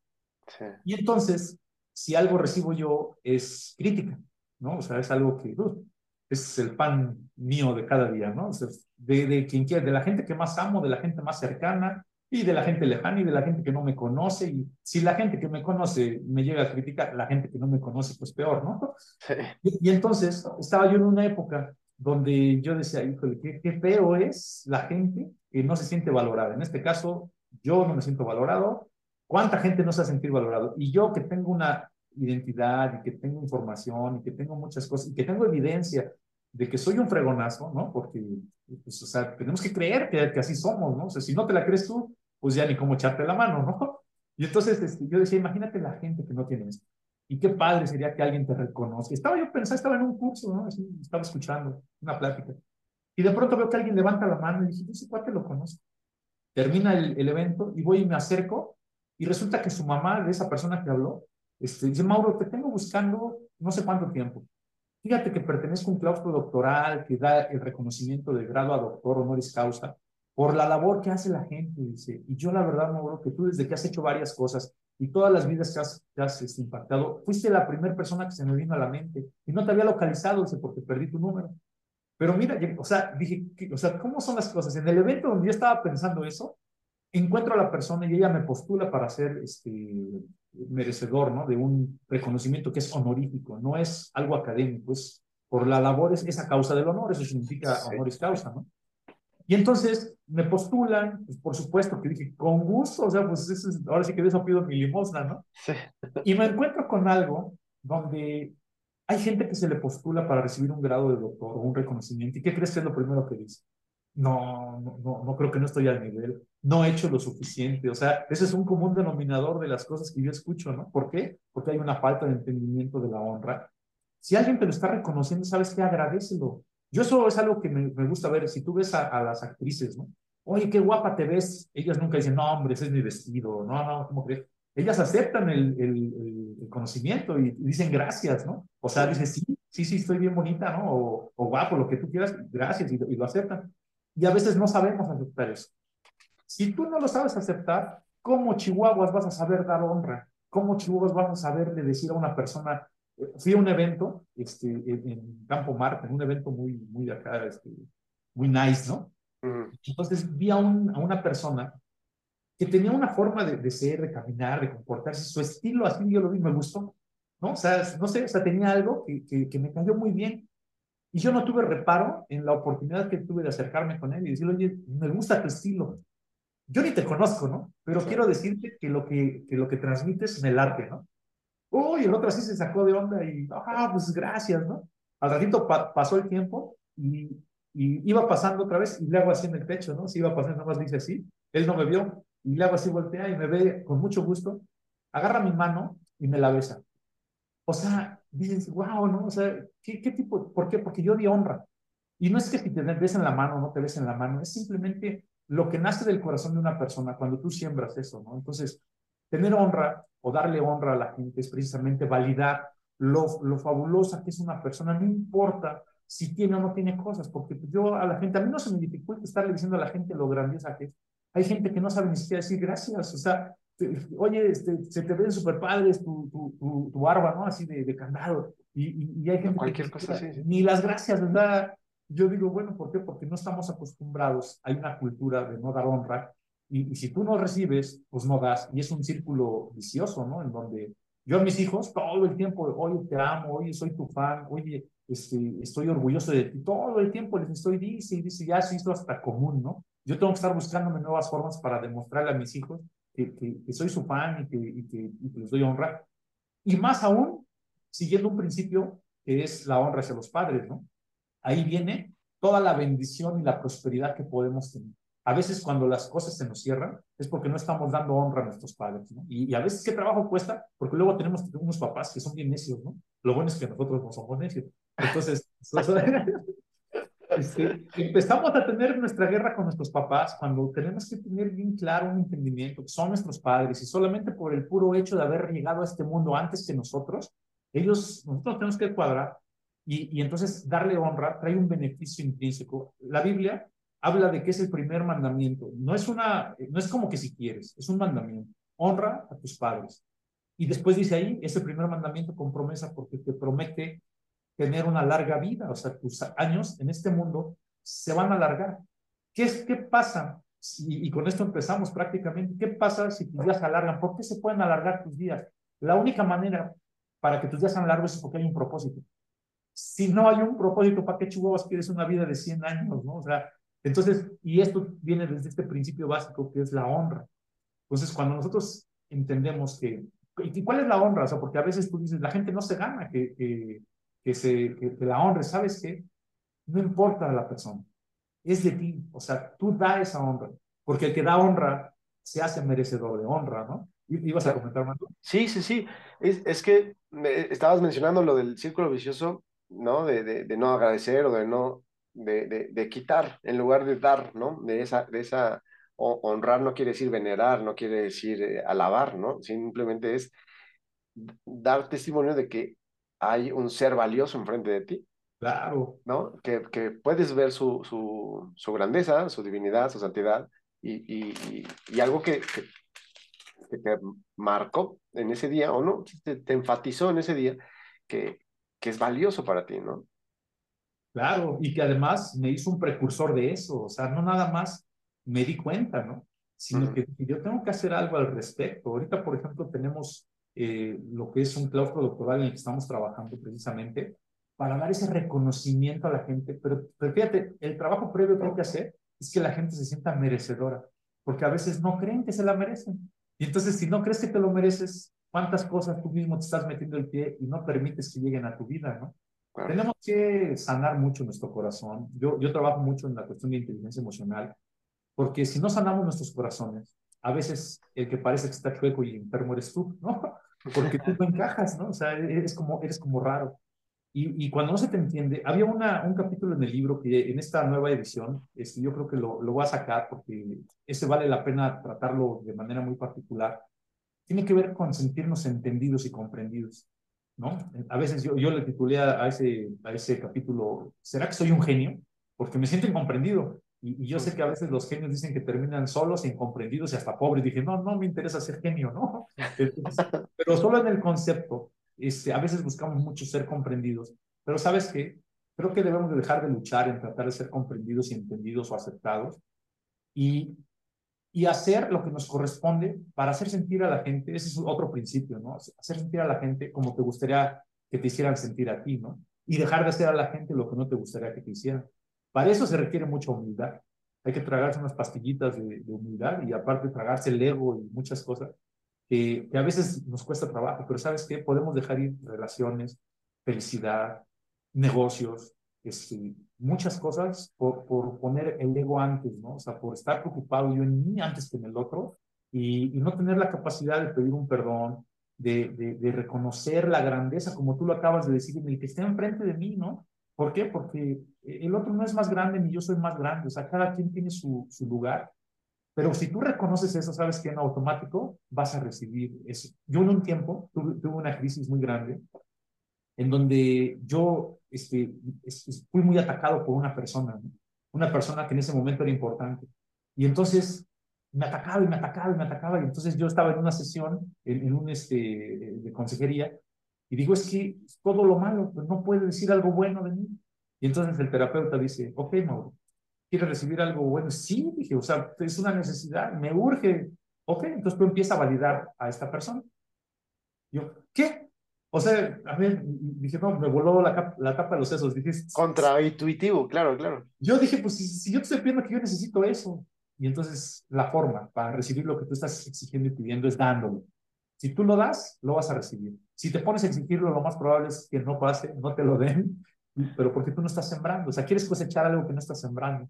Ese es un tema bien, bien interesante, ¿no? Pero todo esto tiene que ver con honra, que cuánta falta nos está haciendo y, que bueno, pues la, la, invitación de, de, la gente es, hay, hay, un cortometraje que se llama Validación. Es igual en todos lados donde ando, le digo a la gente, es, es un, un este, en YouTube está Validación. Es un chavo que sella los boletos en un estacionamiento. Vengo que me valide, ¿no? Mi, ah, mi boleto, entonces tenía que ponerle el sello. Pero él, en vez de hacer eso, le empieza a decir a la gente, oye, qué cabello tan padre tienes, y tus ojos, y tus pómulos, y se ve que haces ejercicio. Y entonces la gente luego hace fila para estar con esa persona. Esa es una necesidad. Si nos volvemos como esa persona, ¿qué, qué mundo te podemos tener, no? ¿Qué cosas tan padres podemos tener? Sin necesidad que conozcas mucho, ni tener maestrías, ni doctorados, ni cosas de esas. Simplemente ser un, un maestro en la vida, en, en, en poder alabar a la gente o reconocer lo que la gente tiene. No, hombre, con eso, imagínate que tus vecinos fueran así ¿Cómo serían tus fiestas de fin de año o, en tu trabajo o en tu casa con, con, los tuyos si nos reconociéramos, ¿no? O sea, claro. que, que a veces queremos ser el yo 10 más que tú, ¿no? Ah, yo hice tal cosa, ah, no, yo 10 veces más. claro, es que como tú decías, exiges, eh, eh, exigimos que tratamos de, de, de, demostrar que somos valiosos, hasta a veces mintiendo, ¿no? Este, decir, yo soy esto, yo soy el otro, y el yo-yo, y el clásico yo-yo, ¿no? Cuando, cuando en realidad la, la flor es cuando das esa, ese reconocimiento a los demás y de repente llega para ti algo que no estás exigiendo, que no lo estás arrebatando, ¿no? Entonces tiene mucho más valor. Es, es como, como una historia que, estaba platicando apenas hace un par de días, donde estaba un reo que, que, estaba cumpliendo una condena y él decía, yo ya estoy listo para salir porque ya entendí que hice mal, ya me rehabilité, ya soy una buena persona, soy un reo ejemplar. Entonces hacían su reunión para ver para, evaluar si podía ya quedar libre. Y él decía, no, bueno, tú dime qué opinas. No, yo estoy listo. Dice, yo ya entendí, yo ya no sé qué. Y decía, no, no está listo. Y, tache, ¿no? Y va de regreso. Y así otra vez, o, había otra, este, no me acuerdo cómo se le llama eso, ¿no? Pero como un, este, una reunión para ver esa persona si podían darle ya su libertad. Y pasó un tiempo y otra vez dice, es que yo ya estoy listo, desde la primera vez estoy listo. Y pues no, va para adentro, ¿no? No está listo. Y así, hasta que llega una vez donde dice, bueno, queremos preguntarle qué es lo que piensa. Dice, mira, la verdad es que creo que ya ni siquiera importa lo que yo diga. Si me dejan salir está bien, si estoy aquí adentro está bien. O sea, ya no me importa lo que decidan. Ok, estás listo, ya puedes salir, ¿no? a, veces peleando para obtener lo que queremos, eh, lo que hacemos es bloquear que las cosas lleguen. Pero si nosotros fluimos con esas cosas, ¿qué tal que nos llevamos una gran sorpresa que lo que estás tú buscando lo dejas no como una prioridad, sino que te preocupas por la prioridad de otra, de otra persona. E, e, en, consejería pasa esto, ¿no? O sea, si yo me enfoco a ayudar a personas a aconsejar en su vida, ¿qué crees? Mis problemas se hacen chiquitos, porque mi atención estoy prestando en otras personas y es la forma de hacer que tus problemas sean pequeños. Déjate de centrar en lo tuyo y en lo que te falta, céntrate en cómo puedes ayudar a otras personas y ahí va a estar la clave. Y entonces las cosas se te van a empezar a dar, ¿no? No es que te olvides de ti, sino que simplemente te enfoques en otras cosas, tus problemas, muchos de ellos se van a resolver solitos. Y eso es, algo padrísimo. Que pongas en servicio los talentos para los demás, o sea, que resuelvas más problemas. Claro. más problemas resuelvas, más abundancia viene para ti. porque si no, como, ¿para qué tienes tanta cosa, no? O sea, yo, por ejemplo, ¿para qué estudié tanto? Para mí, o sea, sí, yo, yo tengo algo que me deja a mí una buena calidad de vida, ¿no? Pero pero si nada más se trata de mí, entonces no he entendido nada. Cuando yo entiendo que eso es, cada, cada que me pongo a estudiar algo, lo último que estudié fue una certificación en algo que se llama psicoalegría, ¿no? La promesa de ese curso era, o de esa certificación, era volver a recuperar la felicidad de cuando eras niño.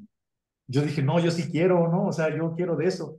Y, y, la base de todo eso era programación neurolingüística. Y me encantó, fue, fue un, un, entrenamiento muy padre pero porque yo entendí que cómo hemos perdido esa parte de la alegría, de ser tan genuino, de ser tan tú, de ser esa persona tan extraordinaria que eres, y se te olvida, ¿no? Porque tienes que vestirte bien, porque tienes que dar una buena imagen, porque te nombre, o sea, ahorita, por ejemplo, ¿cuántas, cuántas veces no nos enseñaron a que oler las cosas es de mala educación, ¿no? la comida, o dicen, no, no hagas eso, es de mala educación. Y ahorita estoy este, muy vinculado a la cuestión de, de, los vinos, ¿no? Y entonces una de las cosas es, este, pues, oler. Oler y, prácticamente tienes que meter tu nariz a la copa, ¿no? Y entonces ahí te puede brincar en tu, en tu mente y decir, oye, eso es de mala educación. Pero resulta que en otro ámbito, eso es algo que debes de hacer. Inclusive te dicen que lo hagas de esta manera, ¿no? Y tienes que meterla. Y tienes que hacer buches. O sea, tú dices, Nada más es romper con los paradigmas que a, veces, que a veces solamente nos están limitando, ¿no? Y, y, y, entonces lo que puede pasar es, ¿sabes qué? Que disfrutes tu vida como no te imaginaste que la podías disfrutar y que muchas veces por estar siguiendo cosas que nos dijeron que tenían que ser de una manera y quién sabe quién las puso, nos quitan esa felicidad, nos roban la alegría, la creatividad, tu individualidad y tu genialidad. Sí, ahorita también retomando las palabras de, de, hace rato de la, la, dieta de información, es tanta información nos, nos quita la capacidad de asombro, que es que está relacionado con la, con la, con la felicidad, con la, de niños nos asombrábamos de, de, de todo, ¿no? De, de, porque todo es nuevo. Y ahora que hay tanta información, dice, ah, sí, ya lo vi, ¿no? O sea, ya, o ya lo sé, no sé. Fíjate, te, voy a, poner una, un, fue real y, me encantó, siempre lo digo también en mis, cursos. Un día iba yo pasando sobre la carretera de Texcoco, la que va este, de lechería, y estaba una termoeléctrica, ¿no?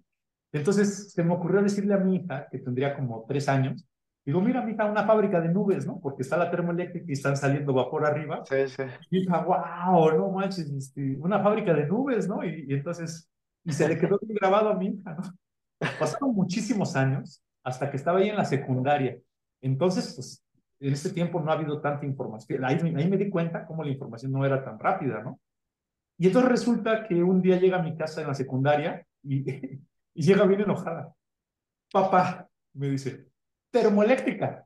Es una termoeléctrica, ¿no? Y yo, pues, yo ya sabía, ¿no? De qué se trataba.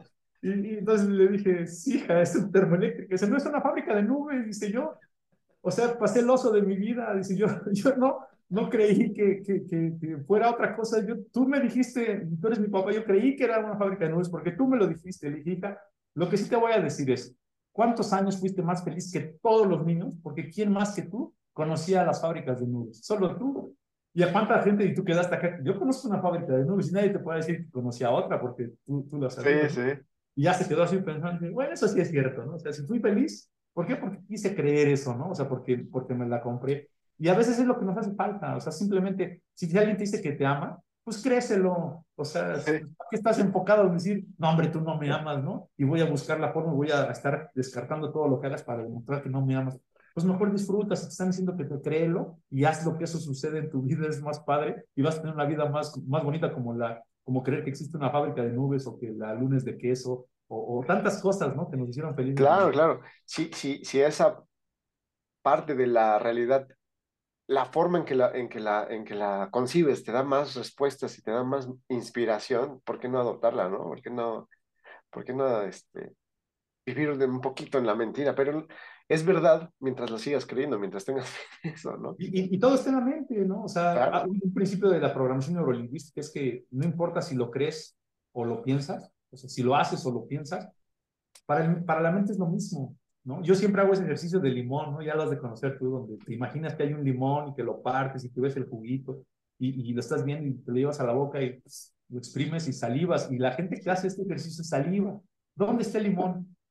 Pues no, no está solo en tu mente, pero de la misma manera están las cosas que tú quieres creer y las validas en tu mente. Un día leí un libro que se llama El verdadero, el verdadero campo de batalla está en tu mente. Y es así. O sea, lo que tú logras hacer en tu mente que, que se aterrice, o sea, los pensamientos que se aterricen ahí, ese va a ser el resultado de tu vida, ¿no? Este, dentro de la parte que yo he estado estudiando de teología, hablaban que hay tres, tres espíritus que quieren sembrar cosas en tu mente. El espíritu humano, que son todos tus buenos deseos y las cosas que tú quieres y, tus anhelos y esas cosas. Después viene, ese, ese eres tú, ¿no? Tu espíritu, tu propio espíritu. Después viene como decía hace ratito, eh, el, Pepe el Grillo, ¿no? La conciencia, o como en las películas de Pedro Infante, el Diablito y el Angelito. Se ejemplificó súper padre así porque algo así pasa, ¿no? O sea, está el Espíritu de Dios que quiere decirte que todo lo que viene es bueno y que te quiere besar, porque la Biblia dice textualmente, ¿no? Que todo lo que viene de Dios es bueno, agradable y perfecto. Dice que todo, todo es bueno, agradable y perfecto. ¿Qué pasa entonces si tú los pensamientos que tienes no son buenos, no son agradables y no son perfectos? pues no vienen de parte de Dios, vienen de la contraparte, ¿no? En este caso este, se, ejemplifica como que el diablo, y entonces el diablo lo que hace es sembrar cosas en tu mente. El diablo no va a venir a, a, espantarte, a moverte la cama, y a, o sea, tantas cosas que se dice. Ese es un trabajo que, que, a lo mejor si llegan a hacer algunos demonios, este, son porque no tienen nada que hacer, ¿no?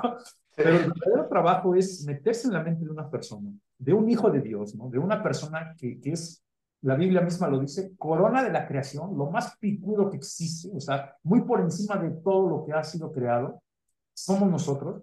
¿Y qué es lo que quiere? Un pensamiento puede venir a, terminar con una vida, donde, por ejemplo, un pensamiento de suicidio, donde decir, ¿sabes que tiene muchos problemas? Pues quítate la vida. Ya, aviéntate, aviéntate al metro o haz no sé qué cosa. Es un pensamiento que no está sembrado por Dios, que no viene de ti porque no es tu naturaleza, pero sí es la parte negativa, ¿no? La parte del diablo que tienes en la cabeza, Realmente el diablo no vino y empujó a, este, a la persona a las vías del metro. Simplemente sembró una idea. Y fíjate, los, dicen que demonio significa ser inteligente. Es un ser que es inteligente. Y, y ese pensamiento de, de este, que se te mete a veces en la cabeza, te lo siembra un demonio, literalmente, así como la película de un ángel enamorado que los ángeles estaban diciéndole a la gente, tranquilo, no pasa nada, baja el arma y no engañes a tu mujer, o sea, cosas así, ¿no? Que son, dicen que un ángel es un mensajero de parte de Dios, y entonces vienen los demonios, que son los mensajeros de parte de, del diablo, ¿no? Y entonces el pensamiento lo siembran de una manera estratégica porque son seres inteligentes, sembrándolo en primera persona. Entonces tú te ves al espejo y dices, híjole, qué jodido me veo, ¿no? qué viejo estoy, qué torpe soy, o, peor, te nos decimos, ¿no? Esas palabras no vienen de ti porque tu naturaleza no es ir en contra de ti mismo. O sea, tú nunca ves un árbol dañarse a sí mismo, ¿no? O sea, necesitas estar enfermo. Un perro dañarse a sí mismo es porque ya hubo un daño ahí. Entonces, cuando hay un pensamiento sembrado, tenemos que tener, eh, tenemos que identificar que aunque esté hecho en primera persona, no está saliendo de ti. Es un pensamiento sembrado. Y esto mucha gente lo desconoce, por eso hay otro principio que igual en la Biblia viene, donde dice que, que no ignoremos las artimañas del enemigo, ¿no? Dicen las, las artimañas del enemigo y se refiere al enemigo como el enemigo de nuestras almas, o sea, de nuestra mente, porque es lo que tenemos que cuidar, o sea, lo que tenemos en nuestra mente debemos de cuidar porque eso es lo que tarde que temprano va a hacer que florezca algo o que, o sea, yo tengo amigos que, que, que se han suicidado. ¿Y por qué? Porque en su mente fueron engañados. El suicidio realmente no es una salida. El suicidio es una, una situación de un engaño en donde la gente quiere terminar con el problema y en vez de terminar con el problema, termina con su vida por un mal enfoque que no venía de parte de Dios porque eso no es bueno, ni agradable, ni perfecto, y que no viene de ti como tu espíritu personal porque tú no te quieres hacer daño a ti mismo, pero sí viene de la parte negativa. Si, si las personas pudiéramos entender cómo viene esto, mucha gente dejaría de engañarse, ¿no? Eso, eso es algo que es un trabajo y también esto es para largo, ¿no? Pero, sí, sí, es para largo, porque son, eh, la verdadera batalla es ahí eh, adentro, en la, en la, mente, con los pensamientos.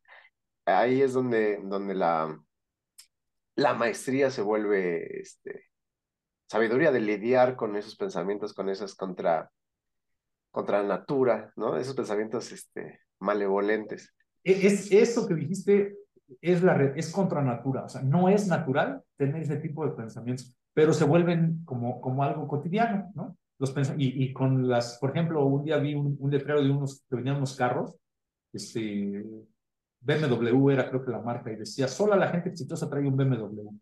Y yo así, como que, ah, no me digas, ¿no? O sea, por favor, o sea, yo soy una persona exitosa y no forzosamente tengo un BMW. Es, a lo mejor un día lo tengo, ¿no? Y si lo quisiera, pero no es porque sea exitoso, ¿no? Yo sé que ese es uno de los carros más seguros que hay, aunque el otro día me dicen que el Volvo es más seguro, ¿no? Pero, o sea, eso que te están diciendo es un ataque a tu mente, a tu autoestima, que si no estás este, eh, bien enfocado, te puede mover mucho de quien tú verdaderamente eres, ¿no? Eso de los niveles lógicos es algo que, que realmente puede hacer el cambio en la vida de una persona, incrementar su autoestima, su valía, su seguridad. Tiene que ver con la identidad. Viene de la parte espiritual, pero es lo que más logros hace que la gente tenga en su vida, ¿no? Y la verdad es que ni siquiera se requiere, y por eso me encantan ese tipo de, de, técnicas, porque no requieres mucho tiempo.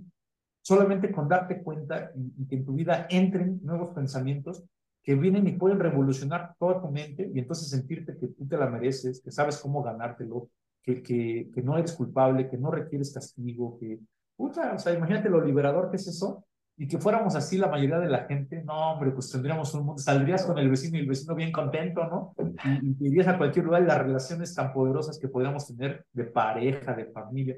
Hay, hay mucho trabajo por hacer, ¿no? Hay mucho trabajo. Yo pues, soy un soñador y pienso que yo puedo hacer algo, ¿no? O sea, yo sí creo que mi labor, esto que estamos haciendo, obviamente me interesa que llegue a mucha gente, porque me encantó como lo dices, ¿no? La luz de la gente, ¿no? mira, me, me encantó cómo lo, cómo lo describiste eso quiero hacer. ¿Por qué? Porque ya no soy el único loco, ¿no? Ya somos dos. Y por eso va a sumar otro más y de pronto sé que podemos hacer que el mundo gire, que el mundo cambie, ¿no? Que no sea este, como a la deriva, como, como mucha gente dice, no hay nada por hacer, no, yo creo que mucho. Y, sí, hay chamba que, que, tenemos, de esa chamba buena, divertida, y que a lo mejor hasta nos llega una buena lana por hacer bien nuestro trabajo, ¿no? Claro, claro que sí, nos, nos gusta vivir bien también. Claro. Muy bien, Mauro. Pues me gustaría dejarla hasta aquí. A lo mejor podríamos hablar de otro tema más, más, más adelante, en otro día, que estaría padrísimo porque creo que, que, este, que vale la pena, ¿no? Sacarle juguito a todos estos eh, experiencia y conocimiento que, que, que, tienes, los tus libros y, y, este, y otros este, planes y proyectos que tienes. Me gustaría que hubiera otra otra sesión, si, si, estás de acuerdo. Encantado de la vida. Y además, quiero, este, yo dicen que las cosas buenas se comparten, ¿no? Yo soy bien, yo soy bien tismoso, entonces me encanta lo bueno compartir. Le quiero decir a otras personas, te las quiero presentar, Miguel, porque sería fascinar, fascinante que, que pudieras también platicar con ellos. Hay mucho que tienen para dar. Ah, perfecto, perfecto. Antes de, de, de irnos, te voy a, eh, quiero mostrarle a la gente la, dónde te pueden encontrar, Ahí en Facebook está tu página, ¿ya se logra ver en la pantalla? Sí. Ok. Es eh, Mauro Pérez, mauro.pérez.3304, así lo escriben en la dirección electrónica, pero si buscan en Mauro Pérez, ahorita tienes esta, esta foto perdón, de, de perfil, y aquí pueden encontrarlo, algunas reflexiones que pone Mauro y comparte algunas cosas. ¿Algún otro lugar donde te puedan encontrar? Pues mira, lo más común en, mi, mi, WhatsApp es lo más directo que puede haber. Este, okay. no, no, estoy seguro si tengo ligado mi WhatsApp al Face, pero pues te lo doy, ¿no? 55 2025 8564. 55 2025 85 64. 64. Bueno, aquí en pantalla ya lo tienen registrado para y que de lo forma más directa. En WhatsApp. Sí, se, se, está, está bueno. Vamos a platicar ahí para que tengas un escaparate más, más amplio eh, donde puedas promocionar también tus, tus libros, ¿no? Claro. ¿Los tienes en, en, Amazon, los tus libros? Eh, dos de ellos nada más. El, el, de Creados para Ganar, ese es el que Programados para Perder, ese es el que no tengo subido a Amazon, que ya es una de las, de las okay. cosas que me han pedido también, ¿no? Porque voy por la siguiente edición. Y, okay. es, y sí, pues ese sí no, no, no me di la tarea de subirlo a Amazon, pero hay que hacerlo y pues aquí, como bien dices tú, hay que darnos a la tarea para utilizar, hay plataformas, hay cosas muy buenas que no estoy sí. utilizando porque también ya soy chaborruco, ¿no? no, no, no, nada más viejitos pero vigentes, decimos. Ah, eso sí, eso sí. bueno, y yo también les muestro aquí el curso que tengo de En busca del sabio interior, la muerte de las creencias. Y este, este es un enfoque desde el punto de vista del, del, del héroe, del guerrero de luz, que cambiamos dentro del curso, eh, en lugar de guerrero, un, un bailador, para que no tenga connotaciones bélicas, no tenga connotaciones de un vencedor y un vencido, sino de alguien que disfruta la vida. Y la muerte de las creencias, puesto que eh, desde el punto de vista tanatológico, cuando cambiamos algunas creencias dejamos de ser nosotros, ¿no? El, el, un ejemplo muy radical, muy sencillo que me entienden, es cuando cambias de religión, este, cambia tu vida, ¿no? Cuando aceptas a Dios, en, en, tu, cambia tu vida. Cuando dejas de, de creer que, la, que algo es muy importante y, y, lo dejas de lado, muere algo de ti. Entonces, ¿qué, ¿qué creencias hay que matar o hay que dejar atrás para poder dar el siguiente paso? ¿no? Y eso es encontrar el sabio dentro de ti. ¿no? Un aspecto eh, confluye mucho de, espiritualidad, desarrollo personal y de la, la, mente. Los invito, aquí en esta página está una clase gratuita y pues pueden registrarse en lo que ustedes. No olviden el teléfono de, de Mauro, su página de red y la promesa de que vamos a estar por ahí de nuevo compartiendo este, pues nuevas experiencias, eh, proyectos y enfoques para poder tener una evolución del ser mucho más agradable, ¿no? Quiero comentar algo, este, Miguel, y creo que de una vez hasta te voy a comprometer, ¿no? A ver, dime. Ahorita estamos trabajando para hacer un evento aquí en, Querétaro. Este, lo tenemos programado para el 24 de, de junio. Justamente estamos dándole todo, toda la forma. El punch. Ajá. Y, y, la idea, porque esto ya lo hemos hecho en, en, el Estado de México, lo hicimos en Toluca, lo llevamos a Valle de Bravo, Ahorita nos lo han pedido para hacerlo en, en, este, en Chiapas y en Morelos, este, porque ha llamado mucho la atención. Se tocan temas que tienen que ver con las finanzas personales, ¿no? con negocios, pero también con la cuestión del desarrollo humano, que a veces lo dejamos a un lado y esto es básico, y también con la cuestión espiritual. Entonces, este, pues a mí me encantaría, y ahorita que, que como tengo que ser bien chismoso, este, pues terminando esto voy a platicar con los que estamos organizándolo, porque me encantaría sumarte, Miguel, me encantaría, creo que lo que tú traes es muy poderoso también y podríamos este, hacer cosas muy padres y estamos pensando hacer algo así como una gira y, y, ya Dios marcará hasta dónde lo vamos a hacer. Lo queríamos hacer más o menos, este, pues así como en cortito, pero todo indica que lo tenemos que hacer en grande. Entonces, pues yo no, yo no soy quien para ponerle freno a las cosas, más bien tenemos que sumar, ¿no? Y no creo más coincidencias. Yo siempre digo que aves del mismo plumaje vuelan juntas y creo que tenemos muchas cosas, hermano, para poder hacer cosas ah, tremendas. con todo gusto, sería un, sería todo un honor, claro, claro, poder sumar y poder ahí sumar mi, mi lucecita de mi velita, claro que sí, por supuesto. Excelente. Pues muy bien, Mauro, te doy eh, pues todo la, el agradecimiento por tu tiempo, por aceptar esta eh, entrevista y ahí estamos en el camino.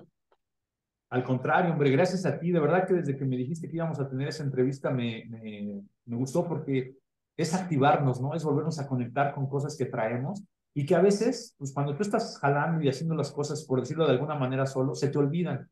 Pero cuando hay otra persona más, empezamos así como a jalar y a, y a mover, este, despiertan cosas que creo que el día de hoy son muy necesarias para la humanidad, ¿no? Sí. Y, y yo creo que ahorita en particular Querétaro está teniendo algo muy tremendo. Yo escucho cosas muy fuertes que están sucediendo aquí, por algo están pasando, ¿no? Por alguna razón estamos aquí, o sea, estamos, ¿no? Somos, este, yo, me resistí en algún tiempo de venirme para acá, pero mira, o sea, dicen que a veces entre más te resistes, ¿no? Es porque justamente había, había algo, entonces, este, pues vamos a darle con todo y te agradezco muchísimo, que Dios te bendiga, te prospere de verdad, que te siga utilizando y que todo lo que hagas de verdad este, sea bendecido por Dios, que bendiga a tu familia, a toda la gente que amas y, este, y bueno, pues que tengas todo el éxito del mundo. Gracias, gracias, Mauro. Gracias, igual desde el corazón al tuyo. Un abrazo y muchas bendiciones también para ti. Muchísimas gracias, Miguel.